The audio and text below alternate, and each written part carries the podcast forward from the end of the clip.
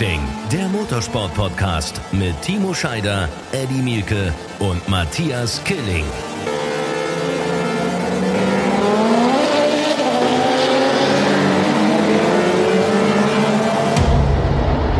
Run Racing, der Motorsport-Podcast, ja, nach einem mit Spannung erwarteten DTM-Finalwochenende. Das letzte Mal die Class One-Autos, die wir gesehen haben. Ja, und den Matthias, den haben wir in Berlin äh, erlebt. Der wird sich hier auch noch zuschalten, natürlich auf bewährte Art und Weise. Und Timo, ich habe bei dir im Kommentar, wir beide hatten ja das Vergnügen, dieses packende Wochenende zusammen zu kommentieren im Run Racing Studio. Ich habe bei dir schon so Emotionen gespürt, ne? als du die Autos gesehen hast, das letztes Mal, diese Prototypen.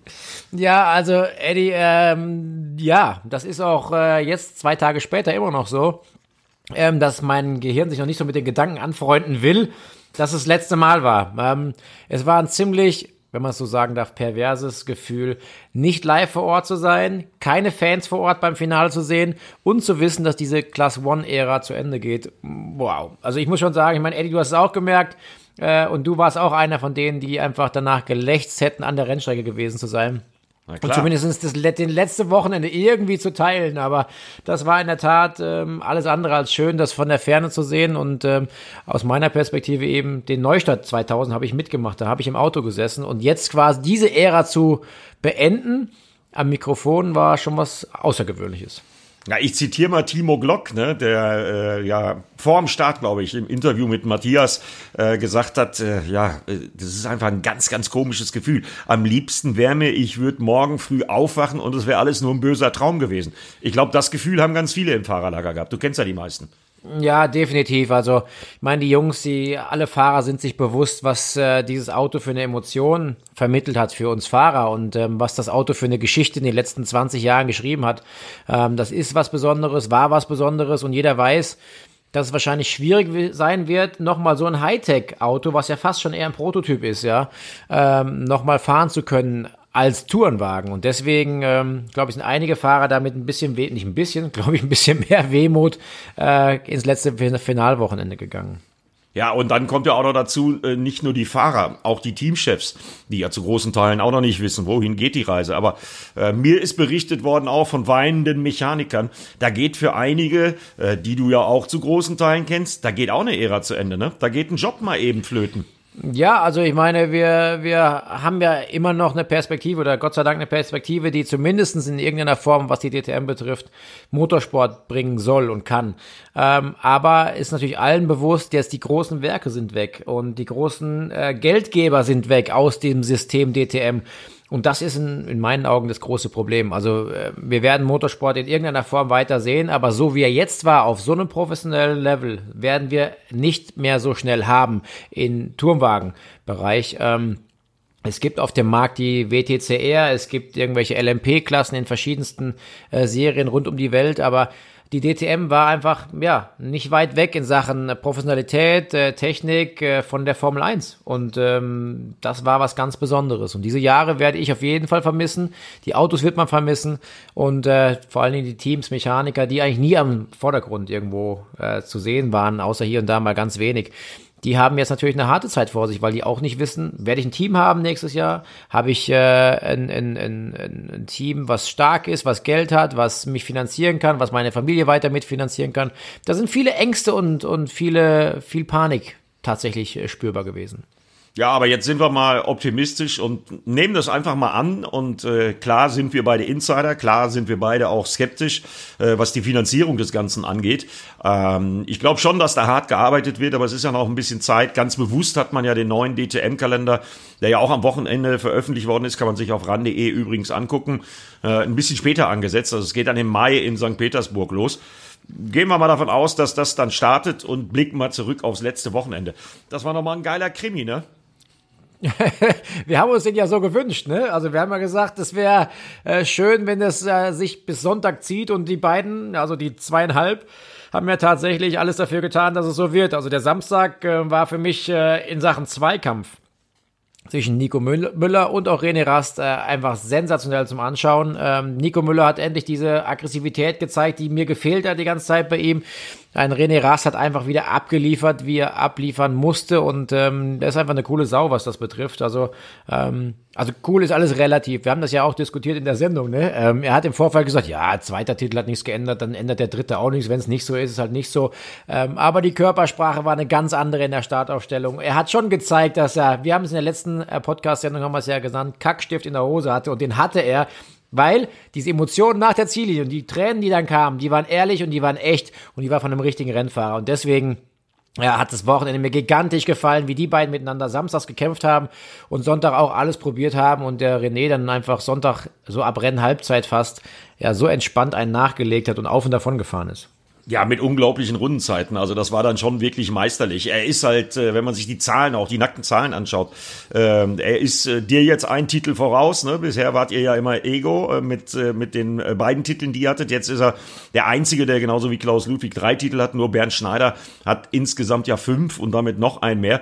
Ähm, ich habe heute einen Post gesehen von René Rast, wo er schreibt, ähm, ich hätte mit dem Nico mal früher drüber reden müssen, dass wir häufiger solche Rennen zeigen wie Samstag. Fand ich auch klasse und genauso klasse und damit kann ich schon mal sehr, sehr früh hier zu meinem Top des Wochenendes kommen. Mein Top des Wochenendes neben dem Rennen am Samstag und überhaupt neben dem gesamten Wochenende. Mein Top des Wochenendes war, wie die beiden sich dann am Samstag und auch am Sonntag im Park Vermeer behandelt haben. Ja, das fand ich da, super. Da gebe ich dir recht. Ähm, es war Samstag schon ein Stück weit hart und es gab ja auch ein paar Funksprüche während des Rennens. Ähm, er fährt mir bewusst ins Auto. Da ist natürlich Emotion da und äh, verständlicherweise hat es dem Nico in dem Moment nicht so gefallen, wie der René sich da gewehrt hat. Ähm, aber umgekehrt hat natürlich der Nico auch ausgeteilt und hat konsequent in Turn 1 reingehalten, weil er musste, weil das die einzige Chance war, überhaupt noch am Überleben zu sein für den Rennsonntag äh, in Sachen Meisterschaft. Von daher äh, glaube ich, haben die beiden sich äh, den nötigen Platz gelassen, die Ellbogen aber ausgefahren und das haben wir auch erwartet. Also wenn sie es nicht gemacht hätten, hätte ich, äh, hätte ich äh, große Enttäuschung verspürt, auf jeden Fall. Aber ähm, dass die beiden am Ende des Tages dann zusammen äh, sich High Five geben, im Arm liegen, zeigt einfach den Respekt gegenüber dem anderen und das fand ich schön. Auch wenn es am Samstag natürlich wegen dieser einen Runde, die dann da äh, im Kopf bei René Rast noch zu fahren war und dann final nicht mehr gefahren wurde, hat natürlich für ein bisschen Diskussion gesorgt. Ja, klar. Äh, aber so muss das sein. Ne? Äh, hartes Racing, faires Racing. Wir haben es ja oft genug im Kommentar gesagt, eigentlich hätten beide den Titel verdient gehabt. Aber muss man auch ganz klar sagen, mit der Performance von gestern wie René Rast abgerufen hat. Mit der Pole, äh, wo dein guter Kumpel Timo Glock sich dann ja in der Startaufstellung noch fragte, ich habe keine Ahnung, wie der diese Runde wieder hingekriegt hat. Und er hatte ja, der hatte ja zwei so Granatenrunden, ne? im ersten Stint und im zweiten Stint, die waren ja beide äh, deutlich besser als der zweitbeste am Sonntag. Ja, und dann mit der, mit der Rennperformance, du hast immer wieder entgeistert auf den Zeitnahmemonitor geguckt und das eine schnellste Runde nach der anderen gesehen.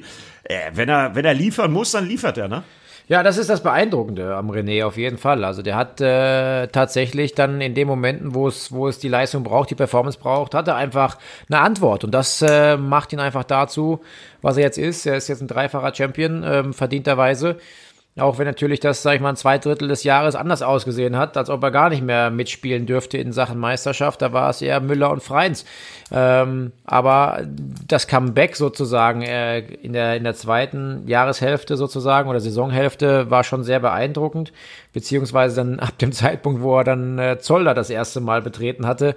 Das war ja dann mit seinem Vierfachsieg ähm, eine perverse Show ähm, die eigentlich die Entscheidung gebracht hat. Und der Nico hat selber gesagt, ich habe nicht am Hockenheim-Finalwochenende meinen Titel verloren, sondern vorher. Und äh, diesen Fehltritt, diesen groben Fehltritt in Zolder, Strecke nicht gemocht, nicht das richtige Setup gefunden, sein Teamkollege noch für einen scheiß Safety Car gesorgt. Also es waren so ein paar Sachen, die alle gegen äh, abgelaufen sind. Aber äh, ja, die Äbte hatten mit Sicherheit jetzt keinen Spaß dieses Wochenende, aber verloren, wie Nico sagt, war es wahrscheinlich schon früher dieses Jahr. Ja, aber Nico Müller müssen wir auch nochmal loben. Beste Saison seiner Karriere mit Abstand. Äh, und äh, gut, der hat noch einen Vertrag fürs nächste Jahr, genauso wie René Rast. René Rast fährt ja Formel E. Ich glaube schon, dass man sagen kann, dass Nico Müller äh, zumindest gezeigt hat, weil das ist ja bei einigen DTM-Fahrern auch noch unklar, was die in Zukunft machen. Wir wissen eigentlich von fast allen, dass sie weiter Rennfahrer sein wollen. Aber wo und wie, wissen wir nicht. Äh, Nico Müller, finde ich, hat gezeigt, dass er eine Zukunft verdient hat, egal in was für einem Auto. Also der Nico, ähm, wo der schon zu Audi kam, ähm, muss ich sagen, das war ja dann, da war ich ja auch noch da und ähm, da wurde er gleich als als das neue Wunderkind quasi geholt und die Hoffnung hatte man, ähm, eloquenter, gut aussehender, mehrsprachiger Rennfahrertyp, ähm, der sau schnell ist.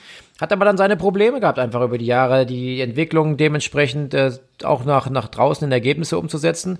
Und dann war irgendwann so ein bisschen so eine Flaute, wo man dachte, ah, war vielleicht doch nicht so der, des, äh, der, den man sich erhofft hatte. Aber die letzten zwei, drei Jahre waren natürlich super gut für, für Nico. Er hat sich da gemausert als Nummer eins bei Audi oder Nummer zwei bei Audi und ähm, das hat er verdient, weil er ist ein toller Kerl und ähm, hat's oder hätte es genauso verdient gehabt, wie es der René hat. Der René hat es einfach äh, mit Coolness, Konstanz und einfach einer unglaublichen Leistung am Ende dann doch ein Stück mehr verdient gehabt. Ja, hat jetzt auch schon zehn DTM-Siege, der gute Nico Müller. Das ist eine gigantische Zahl. Ne? Also normalerweise ja. ist man da mindestens einmal Meister mit. Äh, hat aber eben halt wegen René Rast nicht geklappt. Bei René Rast wird ja immer viel drüber diskutiert und da frage ich mich als äh, Nicht-Rennfahrer immer so. Und deswegen interessiert mich deine Meinung da mal äh, zu. Der ist aber diversen Sichtungen durchgefallen, weil er nicht schnell genug war, hört man immer. Selbst sein Manager sagt, äh, das Übertalent ist er nicht. Ist das wirklich nur diese akribische Arbeit und kann man sich Speed tatsächlich mit Videozusammenschnitten, mit äh, Datenanalyse, kann man, äh, reicht das aus, um so ein schneller Rennfahrer zu werden? Kann ich mir fast nicht vorstellen. Ja, da müssen natürlich viel zusammenkommen. Also einmal, ähm, was die Sichtung angeht, ich war ja selber live dabei und war selber teilweise ähm, auch Referenzfahrer und muss das bestätigen. Also Nico war ach, Entschuldigung, nicht Nico, äh, René war äh, tatsächlich äh, bei diesen Sichtungstests oftmals nicht schnell genug.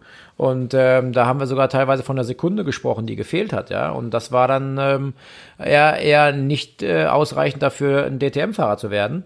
Und ähm, er sagt das ja von sich selber auch. Er braucht für alles immer ein bisschen länger in Form von, äh, ich muss mir das erarbeiten. Ich krieg das nicht einfach mit dem puren Talent reinsetzen und Grenzbereich direkt spüren und yippie Der muss sich sein Umfeld, sein Auto, sein Setup, muss er sich bauen. Und das, wenn er es dann geschafft hat, an dem Punkt ist, dann kann er es vielleicht gerade so gut wie kein anderer aktuell. Und das ist äh, wirklich sehr, sehr beeindruckend.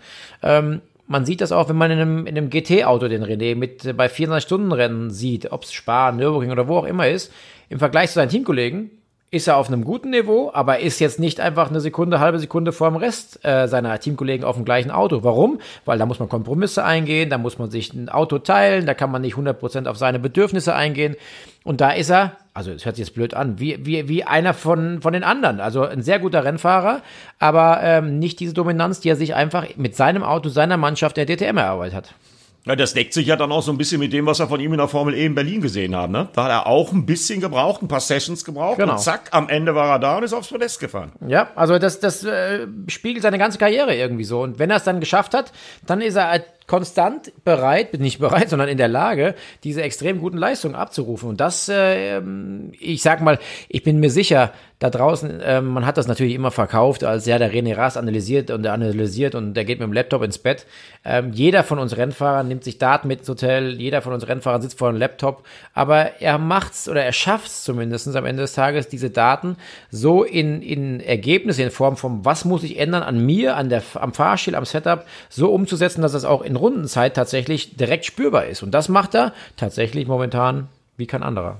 Ja, hat man ja auch so ein bisschen in dieser Saison gesehen. Ne? Äh, die Probleme, da gibt's da vielfältige Diskussionen äh, zu Saisonbeginn, die er da für seine Verhältnisse durchaus hatte. Ob es jetzt mit der Bremskühlung tatsächlich zu tun hatte, die verboten worden ist, oder ob es, ja, das ist wieder typisch. Der Herr Scheider zeigt mir gerade den Ausblick ja, auf den mal, Sonnenuntergang am Bodensee. Paraglider am Haus vorbei, das wollte ich dir Meine zeigen. Meine Güte, Paragliding, ja, das ist auch nochmal was. Das müssen wir heute auch nochmal zusammen machen. Nee, aber hat man in dieser Saison auch gesehen, ne? Also am Anfang ja. Lief es ja nicht so. Da war Nico Müller Bombe. Da hat man schon gedacht, das wird ein Abt-Alleinmarsch. Ja, und dann haben die sich halt hingesetzt und dann haben die das tatsächlich hingekriegt, dass äh, letztendlich gestern im letzten Rennen beide Rosberg-Fahrer auf dem Podest waren. Ne? Und nur einer der Äbte. Ja, einer deiner, deiner Favoriten, ne? Äh, Jamie ja. Green, Longtime Favorite. Ähm, für ihn hat es mich auch gefreut, weil er ist seit so vielen Jahren dabei. Der hat äh, auch schon oft an einem Titel geknabbert, beziehungsweise wäre Kandidat gewesen. Äh, ist ein, ein ganz ruhiger Zeitgenosser, Jamie Green. Und dass er sich dann so verabschiedet in den Winter, hat mich für ihn sehr gefreut, weil er eine tolle Familie. Es ist einfach ein, ein, ein ja, er ist immer da, ist immer unauffällig in irgendeiner Art. Ähm, aber am Ende lebt natürlich ein Rennfahrer auch von Ergebnissen. Und das äh, habe ich ihm sehr, sehr gegönnt. Äh, dem Jamie Green und dann der, der Rosberg-Truppe mit beiden Autos das Finale zu beenden, ist natürlich auf dem Podium schön und viel schöner für die Wintermonate.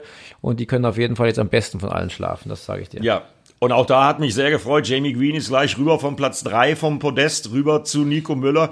Und der Jamie weiß ja, wie das ist, weil er zweimal Vizemeister war und auch immer nur ganz knapp gescheitert ist. Äh, ich glaube, der hat ihn da gleich getröstet und damit war dann der Streit, den die neulich mal hatten, als sie sich so ein bisschen verbal angegangen sind, weil Nico Müller sich aufgehalten fühlte in Zolder. Ich glaube, der war dann in dem Moment auch vergessen. Äh, Nochmal zu René Rast. Wenn ich das jetzt so aus deiner Expertise, aus deiner Expertensicht höre, wenn man das weiß in der Szene, dass der René einfach ein bisschen Zeit braucht, um sich was zu erarbeiten. Ja, verdammt nochmal, nach dieser Erfolgsbilanz, ne? Also, der hat jetzt Matthias Ekström an DTM-Siegen eingeholt. Allerdings mit knapp über 70 Rennen und nicht mit 200 wie Matthias Ekström. Äh, und trotzdem schon so viele Rennen gewonnen. Äh, da muss ich doch als Teamchef hingehen und dann gebe ich dem die Zeit. Ja, also die Frage ist ja, hast du die Zeit, ne? Also ähm, die Zeit äh, hat er ja in der Regel bekommen, aber erste Saison fängt halt irgendwann mal an, irgendwann ist ja noch mal zu Ende, ne? Deswegen äh, ist halt die Frage, ähm, ob das dann immer schnell genug geht. Und da gehört ja so viel mehr zu. Das ist ja leider Gottes für uns Rennfahrer ganz schwierig draußen äh, zu verkaufen, nicht zu verkaufen, sondern zu zeigen. Ähm, was alles dazugehört, erfolgreich zu sein. Wir können natürlich immer sagen, was an Vorbereitung, Meetings und tralala dazugehört. Aber man muss sich mal vorstellen, das ist wie in der eigenen Familie, ähm, wenn da irgendwo ein, Entschuldigung, Furz quer sitzt, dann ist einfach die Stimmung schlecht. Und dann ist einfach das Abendessen in der Familienrunde nicht so angenehm, wie wenn halt alle happy sind und wie wenn alle ähm, die gleichen Gedanken, positiven Gedanken haben. Und da muss man dran arbeiten. Das geht vom, vom Reifenmann angefangen über deine Mechaniker, dein Chefmechaniker, dein Ingenieur, dein Dateningenieur. All diese Personen müssen miteinander harmonieren und müssen A, was verstehen, was du von denen möchtest, um dich wohlzufühlen. B, müssen die dich auch noch okay finden, weil wenn die denken, du bist eh ein Depp, dann hast du auch ein Problem. Dann sind das aber zwei Jobs, die gemacht werden müssen, aber vielleicht werden nie 100 Prozent erreicht in der Zusammenarbeit.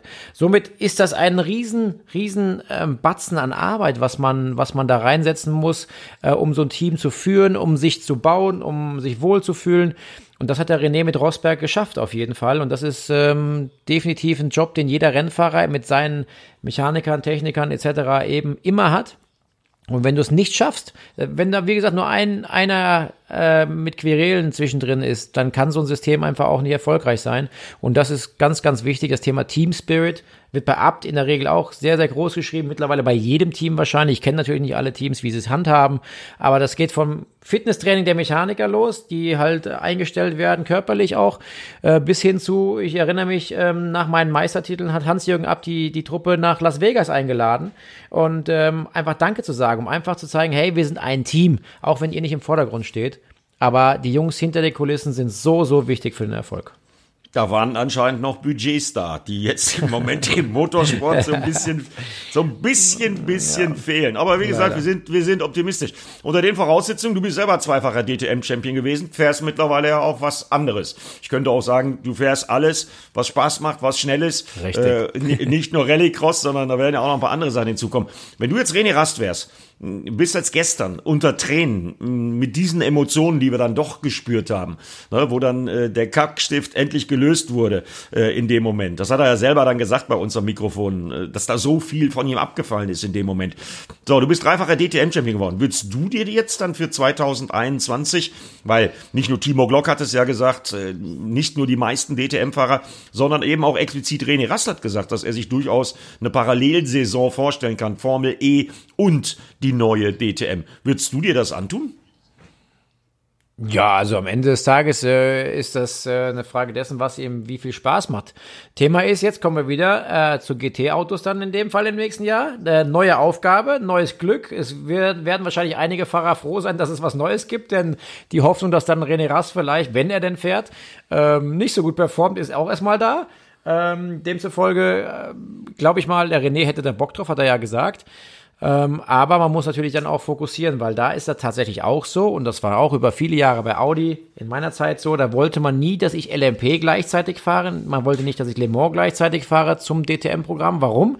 Weil man gesagt hat, Timo, du fokussierst dich bitte 100% auf den Fahrstil eines DTM-Autos und ähm, das habe ich ein paar Jahre lang nicht verstanden, aber es war tatsächlich so. Und Tom Christen war ja immer ein Springer. Der war in beiden gut, überdurchschnittlich gut, aber nie top. Ja, hört sich jetzt total doof an. Ja, ja ich meine, Le Mans war er sensationell, hat natürlich unglaublich viele Erfolge gefeiert, aber dann, wo er angefangen hat zu mischen, ist es schwierig geworden bei ihm. Und da hat man dann irgendwann gesagt, ähm, vielleicht ist gerade dieses letzte Mühe, dieses hundertprozentige Gefühl für den Grenzbereich einfach nur dann da, wenn du dich auf eins konzentrierst. Ja, und die GT3-Autos in der DTM werden völlig anders sein als die von René Rast Tracy genannte ja, Lieblingsgeschichte mit der 33, das rot-weiße Auto. Das ist der Spitzname für das Auto von René Rast äh, gewesen. Also das werden völlig andere Autos sein. Ja, und dann Formel E, das ist dann nochmal wieder was völlig anderes. Ja, das kennt er ja Gott sei Dank jetzt dann schon. Er hat es ja schon probiert in Berlin. Ähm, er weiß, was auf ihn zukommt. Er hat sogar da auf dem Podium gestanden nach äh, den sechs Rennen. Äh, von daher, äh, glaube ich, kann er das ganz gut einschätzen, ob es ihm Spaß macht oder keinen Spaß macht. Es gab da gestern, vorgestern irgendwo online, habe ich gelesen, Duval war das, glaube ich, der diskutiert genau, hat darüber. Leut über Duval, das Thema, ja. Leut, der Leut hat, Duval, der 28 Formel E-Rennen gefahren ist, hat mal eben stumpf gesagt, nee, mich interessieren nur Autos mit Aerodynamik, Formel E macht keinen Spaß. Ja, da, da, ich kann das sogar verstehen, dass er das sagt. Also ich meine, jetzt hat er vielleicht keinen Drive und kann das sagen oder muss das sagen, wie auch immer.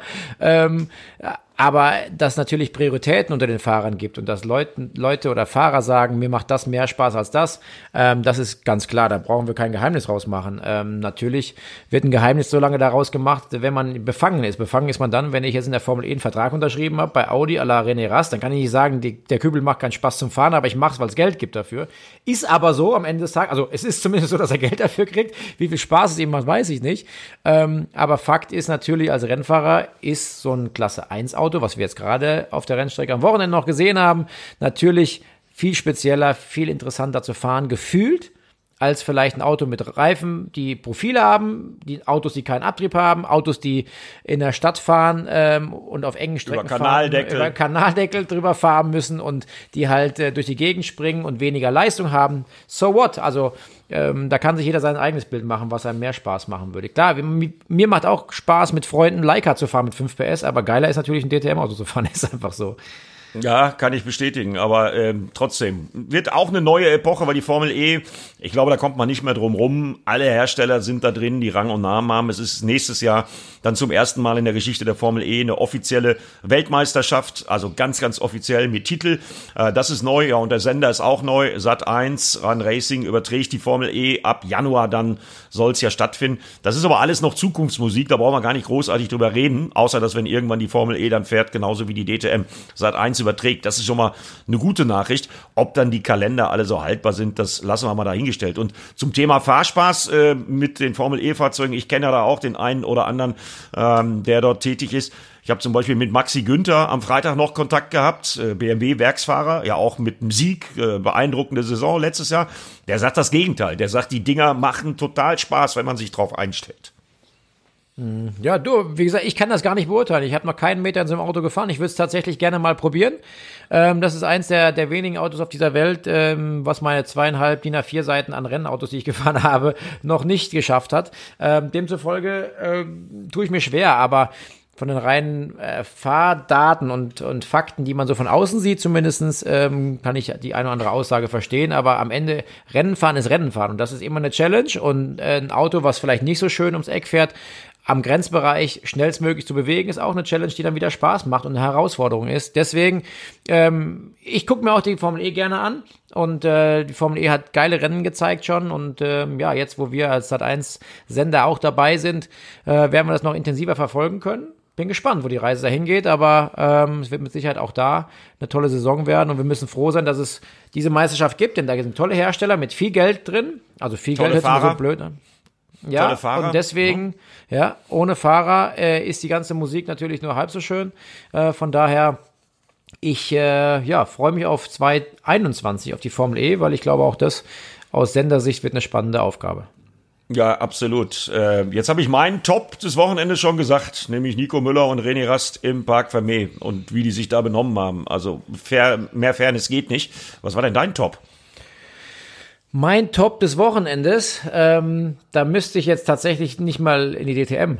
Ist das okay für dich, dass ich da schnell Natürlich. switche? Ja, okay. Also mein Top des Wochenendes war in der MotoGP äh, Juan Mir. Als erster, seinen ersten MotoGP-Sieg, WM-Führender, jetzt 37 Punkte Vorsprung. Ich habe den Jungen ja kennengelernt in Mallorca als ganz normalen, irgendwie, keine Ahnung, der Junge von nebenan. Und das hat mich echt gefreut. Und ich habe nichts gesehen von dem Rennen, aber habe gestern das Internet durchstöbert und diesen, die Überhol das Überholmanöver gegen seinen Teamkollegen quasi gesehen und dann den Sieg und das war mein Top. Sorry, dass ich jetzt schon ein bisschen vorgegriffen habe vor der MotoGP, aber das war für mich wow.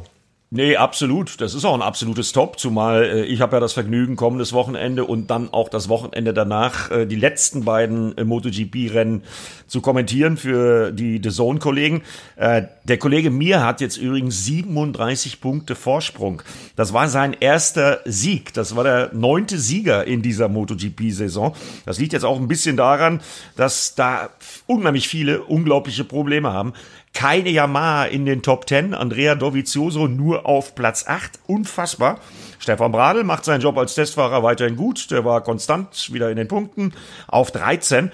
Aber Johann Mir, Moto3 Weltmeister 2017, ja, aber der Bursche ist noch verdammt äh, jung und er kommt ja selbst für mich gefühlt irgendwie so aus dem Nix. Aber ich glaube, ja, du hast ihn damals genau. auf Mallorca auf ja. der Rennstrecke kennengelernt. Das ja. ist ein ganz cleverer Hund, ne? Und so macht er das im Moment auch. Ja, also unglaublich. Ich meine, dass er diese, diese Coolness, äh, er ist ja wie in mein, meiner Welt zumindest auch ein bisschen überraschend zu dem WM, zu der WM-Führung gekommen, weil er einfach konstant gut ge, gepunktet hat und dann, äh, dann einen nach dem anderen Mal aufs Podium gefahren ist. Und jetzt plötzlich geht der Knopf auf und er gewinnt äh, kurz vor Finale des, der Saison ähm, sein erstes Rennen. Ähm, ich glaube, jetzt schwebt er noch mehr auf Wolke 7. Das heißt, äh, das nächste Wochenende Valencia ich glaube, der wird wieder ganz, ganz gut dabei sein, äh, obwohl er es gar nicht mehr muss, weil er eigentlich nur noch entspannt mitsegeln muss. Ne? Ja, es gibt noch 50 Punkte in Valencia und Portimao und Johan Mir, ähm, der sagt auch jetzt ganz cool nach dem Rennen, naja, was soll ich schon machen? Ich werde nächstes Wochenende, da sind wir wieder in Valencia, bei voraussichtlich ähnlichen Bedingungen, äh, da werde ich genau das Gleiche machen. Ich werde gucken, ob es reicht, ganz vorne mitzufahren. Wenn es nicht reicht, dann werde ich gucken, dass ich so viele Punkte wie möglich mitnehme. Kann man machen, wenn man 37 Punkte Vorsprung hat. ja. ja, ich weiß gar nicht. Ich habe gestern irgendwo gelesen, wie viel der er werden müsste, zweimal, um WM-Weltmeister zu werden. Es war irgendwie um Platz 9 rum, zweimal neunte ja, ja, oder irgendwie sowas. Genau. In, der, in der Regel würde, glaube ich, fast schon reichen. Also richtig geil. Aber das war jetzt äh, kurz vorgegriffen mein Top. Ähm, hast du denn auch einen Flop des Wochenendes? Ja, habe ich. Und zwar meine emotionale Gefühlslage, als ich mit dir im Run Racing Studio gestern die Zielüberfahrt von René Rast kommentiert habe. Ähm, der Jubel von René Rast, der war super. Das war ungeheuer emotional, das war ehrlich, das war authentisch, das war klasse. Aber dann der Blick nach rechts auf die leeren Tribünen und kein Feuerwerk. Äh, da kommen mir gefühlt jetzt noch die Tränen. Ja, das, äh, das ist ein krasser Flop, weil das ist tatsächlich äh, äh, ein sehr berechtigter Flop, den du da hast, weil ähm, das war für mich auch ein Schock. Ich habe es mit meiner Frau gestern noch diskutiert. Sag ich nicht mal, also Fans nicht da, ist ja schon mega hart, aber dann war nicht mal dieses Feuerwerk, was traditionell seit hunderten von Jahren bei der Zieldurchfahrt in Hockenheim beim Finale kommt, nicht mal das war da. Sat 1, wir haben es geschafft, im Studio auf der LED-Leinwand äh, selber ein bisschen zu produzieren, aber es ist einfach brutal enttäuschend gewesen, ähm, dass man so einen großen Erfolg, so eine Ära einfach so blöd, Entschuldigung, dass ich das sage, aber abschließen musste. Ja, und äh, ich meine, ich hatte ja das Vergnügen, auf deinen beiden Meisterschaftsfeiern dabei zu sein. Bei einer war ich sogar DJ äh, und Moderator. Äh, das ist doch alles Kacke mit diesem Virus. Ich meine, der Rast ist jetzt das dritte Mal Meister geworden und äh, wenn die sich politisch korrekt verhalten wollen, dann können die noch nicht mal so eine richtige Sause machen. Das ist doch scheiße. Ja, und zwar richtig. Also das gehört zum Sport dazu, wenn die, wenn die ganze Last abfällt und wenn du endlich den Erfolg erreicht hast und selbst wenn du einfach nur das Jahr abschließen möchtest, dann ist einfach auch mal äh, wichtig, so ein Ventil zu öffnen, einfach mal, ja, den Jungs Danke zu sagen, auch mal zwei Bier zu trinken und äh, einfach mal nochmal zu philosophieren, was alles passiert ist. Und das alles ist nicht möglich aktuell. Ja, dieser scheiß Virus, der beschäftigt uns von morgens bis abends in der Presse. Gott sei Dank sind die US-Wahlen vorbei mittlerweile. Das hatten wir, waren ein paar Tage Ablenkung zwar davon, aber ähm, jetzt ist es halt einfach äh, wieder Corona äh, jeden Tag irgendwie aktuell und jeden Tag kommen irgendwelche neuen Zahlen auf den Tisch. Geht mir auch auf den Sack, ist halt leider so. Aber ähm, wir können trotzdem noch mal meckern. Wir können wenigstens irgendwie Motorsport machen. Das müssen wir ja trotzdem noch mal mitnehmen. Es hätte auch schlimmer kommen können und wir dürften gar nichts machen. Ja, ja, da müssen wir nochmal äh, unseren Kai Salzmann ganz explizit loben, unseren Produktionschef, der ja auch letzte Woche wieder reagieren musste und in Windeseile das ganze Konstrukt wieder umbauen musste, Umbuchung vornehmen musste. Dann hat er noch als Kameramann gearbeitet, weil auch wir dazu verdonnert waren mit einer ganz, ganz kleinen Truppe, nämlich nur Lisa Hofmann, Kai Salzmann und Matthias Killing in Hockenheim vor Ort zu sein. Ansonsten waren gar keine Journalisten da. Äh, das sieht man dann übrigens auch, wenn man die Tageszeitung äh, sich so durchguckt, ne, äh, wie klein das Thema gefahren wird. Äh, das ist auch nochmal ein Flop des Wochenendes. Äh, was war denn dein, habe ich dich schon gefragt nach deinem Flop des Wochenendes? Nee, ne? Nee, also du hast noch nicht gefragt und ich kann es dir auch sagen. Also mein Flop äh, muss ich leider nochmal wiederholen. Ich glaube, den hatte ich schon mal. Ähm, war diese unglaubliche Enttäuschung, dass vom BMW so gar kein Lebenszeichen in Form von einem guten Ergebnis nochmal zum Abschluss der Class 1-Ära kam. Das war einfach nur frustrierend, enttäuschend und einfach bitter schade für die gesamte BMW-Truppe, dass da gar nichts ging. Dass also Aberdeen hin oder her, dass er da ein bisschen mitschwimmen konnte und an der Anfangsphase von den Rennen noch ein bisschen mitärgern konnte in Richtung P4, 5 da vorne. Aber ganz im Ernst, ey, ist das ein Arschtritt? Hey, sorry, dass ich so sagen muss, aber das ist, boah, also für mich ein, ein richtiger Flop absolutes Desaster. Ne? Also ich hätte die Zahlen parat äh, dazu, die das unterfüttern würden, aber äh, ja. die brauchen wir nicht nennen. Ich sage nur zwei Beispiele dazu. Marco Wittmann, zweifacher DTM-Champion, fährt vom letzten Startplatz aus los und äh, dann erinnere mich an unseren Funk und der passt da auch ganz gut zu dem Thema, weil ich glaube nicht, dass Timo Glock uns so ein großes Kompliment und so einen langen epischen Vortrag im Funk gehalten hätte auf der Aufwärmrunde, wenn er irgendwie dann geglaubt hätte, dass er da vorne reinfahren kann. Glaube ich nicht. Also die wussten das auch schon vor dem Wochenende ne? und ich glaube, die haben irgendwann es erkannt und haben auch nichts mehr an den Autos gemacht, glaube ich. Da ist, glaube ich, nichts mehr passiert, weil besser geworden ist ja gar nichts. Nee, also das ist vor allen Dingen eine Strecke wie Hockenheim, wo jetzt ein Timo Glock zum Beispiel ja mega Erinnerung hat und mega gerne fährt, äh, auch Marco Wittmann. Ähm, und dann kommt, also Marco Wittmann stand am Sonntag mit 1,2 Sekunden Rückstand auf dem letzten Startplatz. Nicht, weil er die Runde nicht hingebracht hat oder beziehungsweise weil er einen Fehler hatte oder irgendwas am Auto nicht funktioniert hat, der war einfach nicht schnell genug. Das Auto war nicht schnell genug. Unfassbar. Also das sind äh, Dinge, die, da komme ich überhaupt nicht mit klar, dass man solche Top-Fahrer wie BMW da im Aufgebot hat, dass die nicht in der Lage waren, übers Jahr irgendwo mal eine Schraube zu finden, an der man drehen musste, um irgendwie mal ein bisschen besser dazustehen. 18 Rennen, zwei Saisonsiege nur, Lukas Auer und Sheldon van der Linde und beide Siege auch so ein bisschen durch die Bedingungen und durch die Situationen mhm. im Rennen begünstigt, muss man auch ganz klar sagen. Ja, ja jetzt leider, haben wir sie be beerdigt, die alte DTM äh, immer noch ein komisches Gefühl. Ne? Ich meine, auch wir hätten ja normalerweise gestern mit der gesamten Run Racing Mannschaft, mit den Mechanikern, mit den Teams, mit den Teamchefs, mit den Fahrern, auch wir hätten ja normalerweise eine ordentliche Sause gehabt.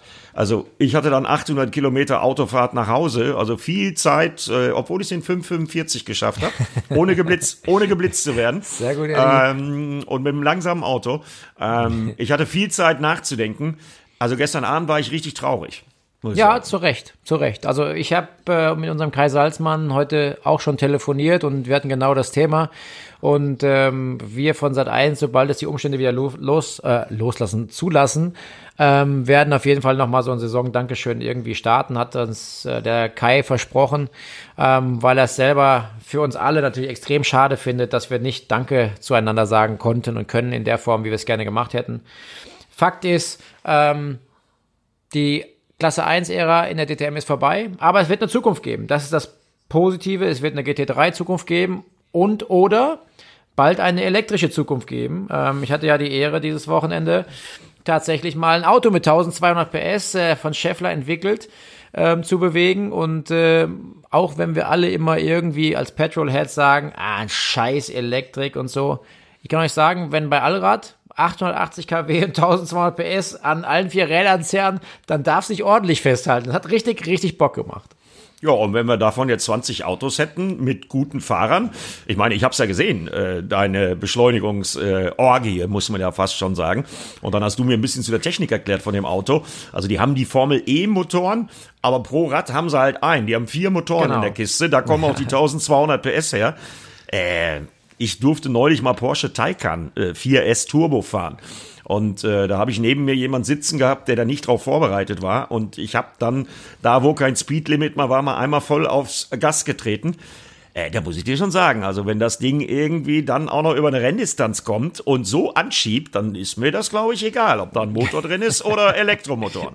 Ja, also es war echt eine besondere Erfahrung für mich. Also ähm, es gab im Vorfeld von mir gar kein Gefühl, wie so ein elektrisches Rennauto fahren sollte oder könnte. Ähm, aber es war dann noch irgendwas, was für mich als Rennfahrer noch fast ein bisschen spezieller war. Dieses Steer-by-Wire-System. Das heißt, du lenkst äh, ohne Verbindung zur Vorderachse zu haben, quasi an deinem Lenkrad. Und das wusste ich im Vorfeld und ich dachte mir, verdammt, keine Verbindung, so la Simulator. Äh, dein Feedback kommt über Sensorik äh, zu dir. Ob das funktioniert und was ist, äh, keine Ahnung, wie reagiert das? Und wenn mein Sensor ausfällt, das war wirklich eine Challenge in meinem Kopf. Aber ähm, hat so gut funktioniert, dieses Steer-by-Wire. Also mit Bodenwellen, Curbs, das Feedback am Lenkrad war der Hammer. Der eine oder andere kennt es vielleicht vom Simulator aus einem ganz normalen Spielesimulator, wie sich sowas anfühlen könnte. Und das war wirklich beeindruckend. Plus dann die Leistung. Äh, wow. Also da hat Scheffler aus dem Stand in vier Monaten war das, äh, ein Auto hingestellt, was eine tolle Vision auf jeden Fall aufzeigt ja, macht uns Mut für die Zukunft. Und Mut für die Zukunft macht uns auch, dass Matthias Killing ja gleich den Sack zumachen wird. Ähm, was machst du denn jetzt über den Winter eigentlich so? Schweden vorbereiten, glaube ich, ne? Ja, genau. Also ich äh, habe gerade eben noch ähm, äh, Unterfahrschutz bestellt oder an Unterfahrschütze. Was ist, die, was denn die Mehrzahl von Unterfahrschutz? Mehrere Unterfahrschütze. ja, Mehrere Unterfahrschütze. Ja, genau. Ähm, also die unter das Auto kommen, äh, habe ich die gerade noch bestellt, weil unsere Saison ab äh, Mitte Januar losgeht da.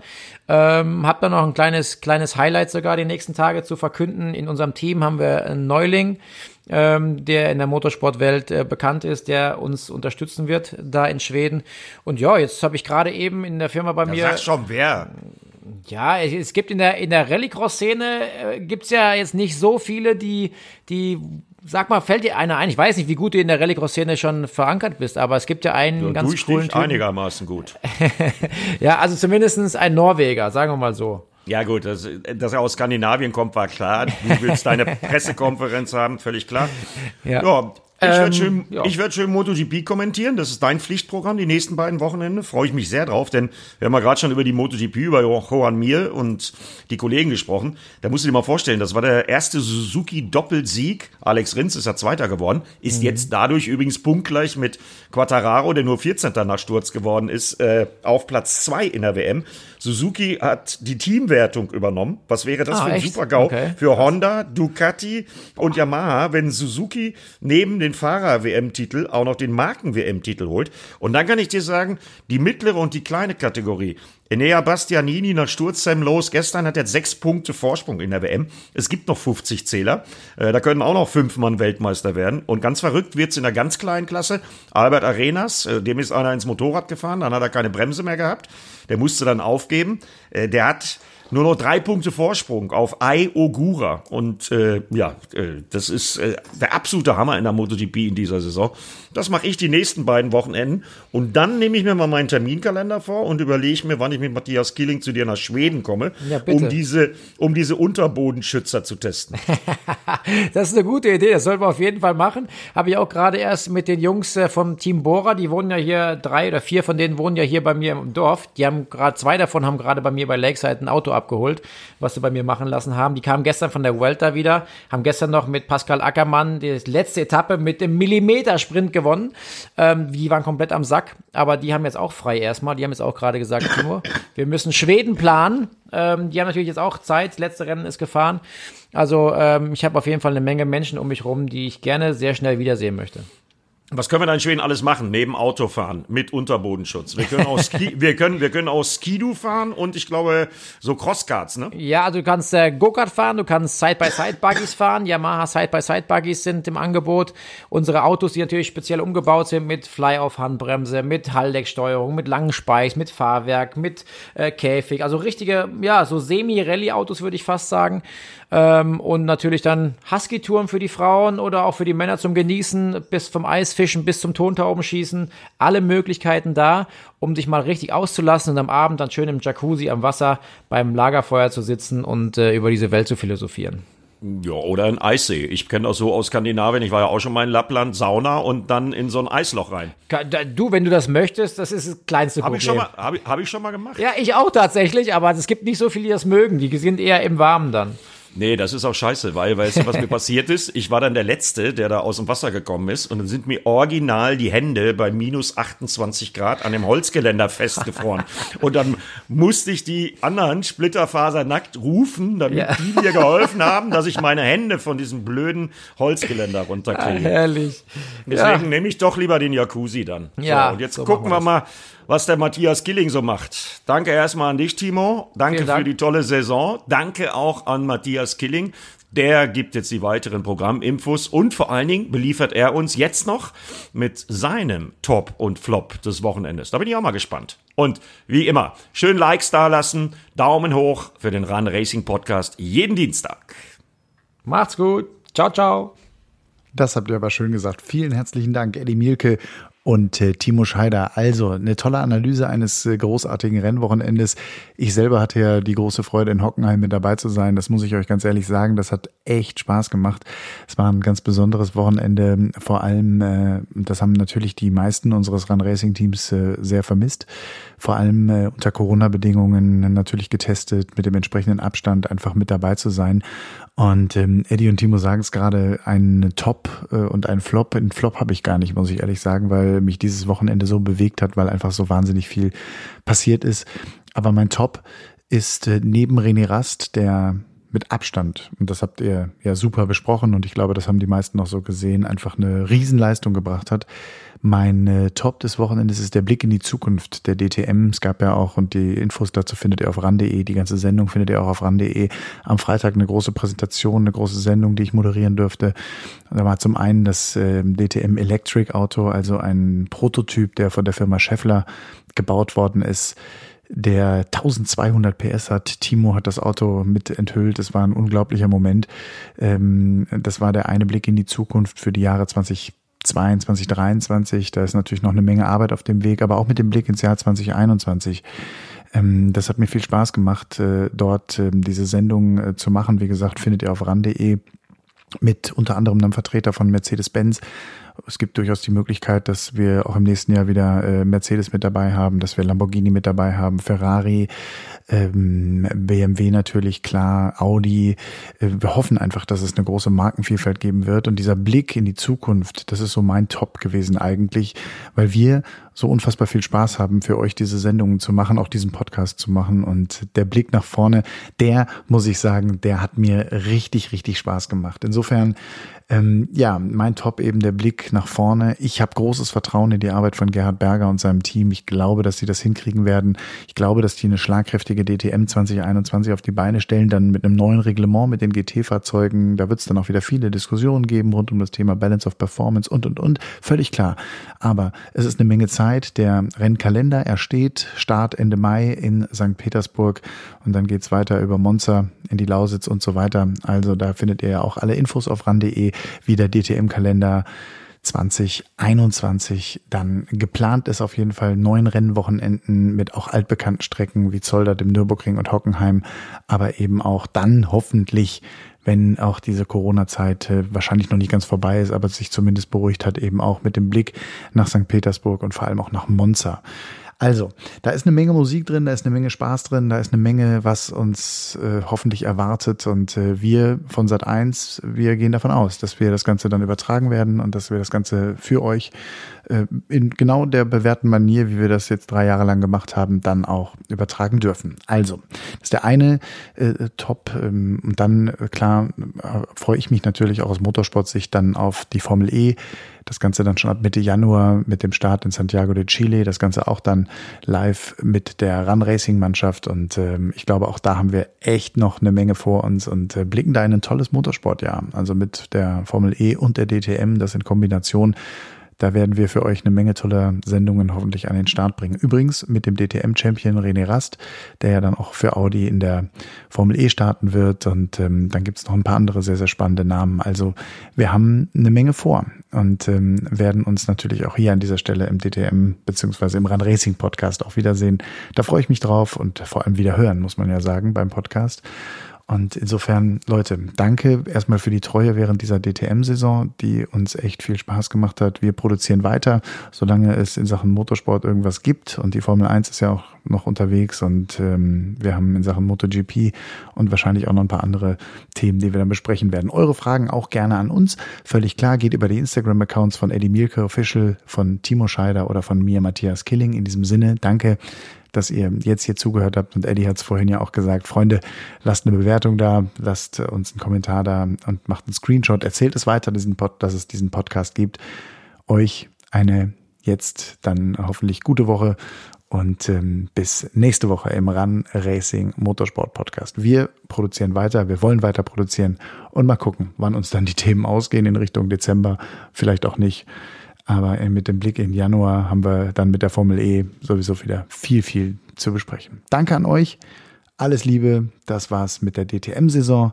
Und jetzt schauen wir nach vorne. Alle gemeinsam. In diesem Sinne, bis bald. Run Racing, der Motorsport-Podcast mit Timo Scheider, Eddie Mielke und Matthias Killing.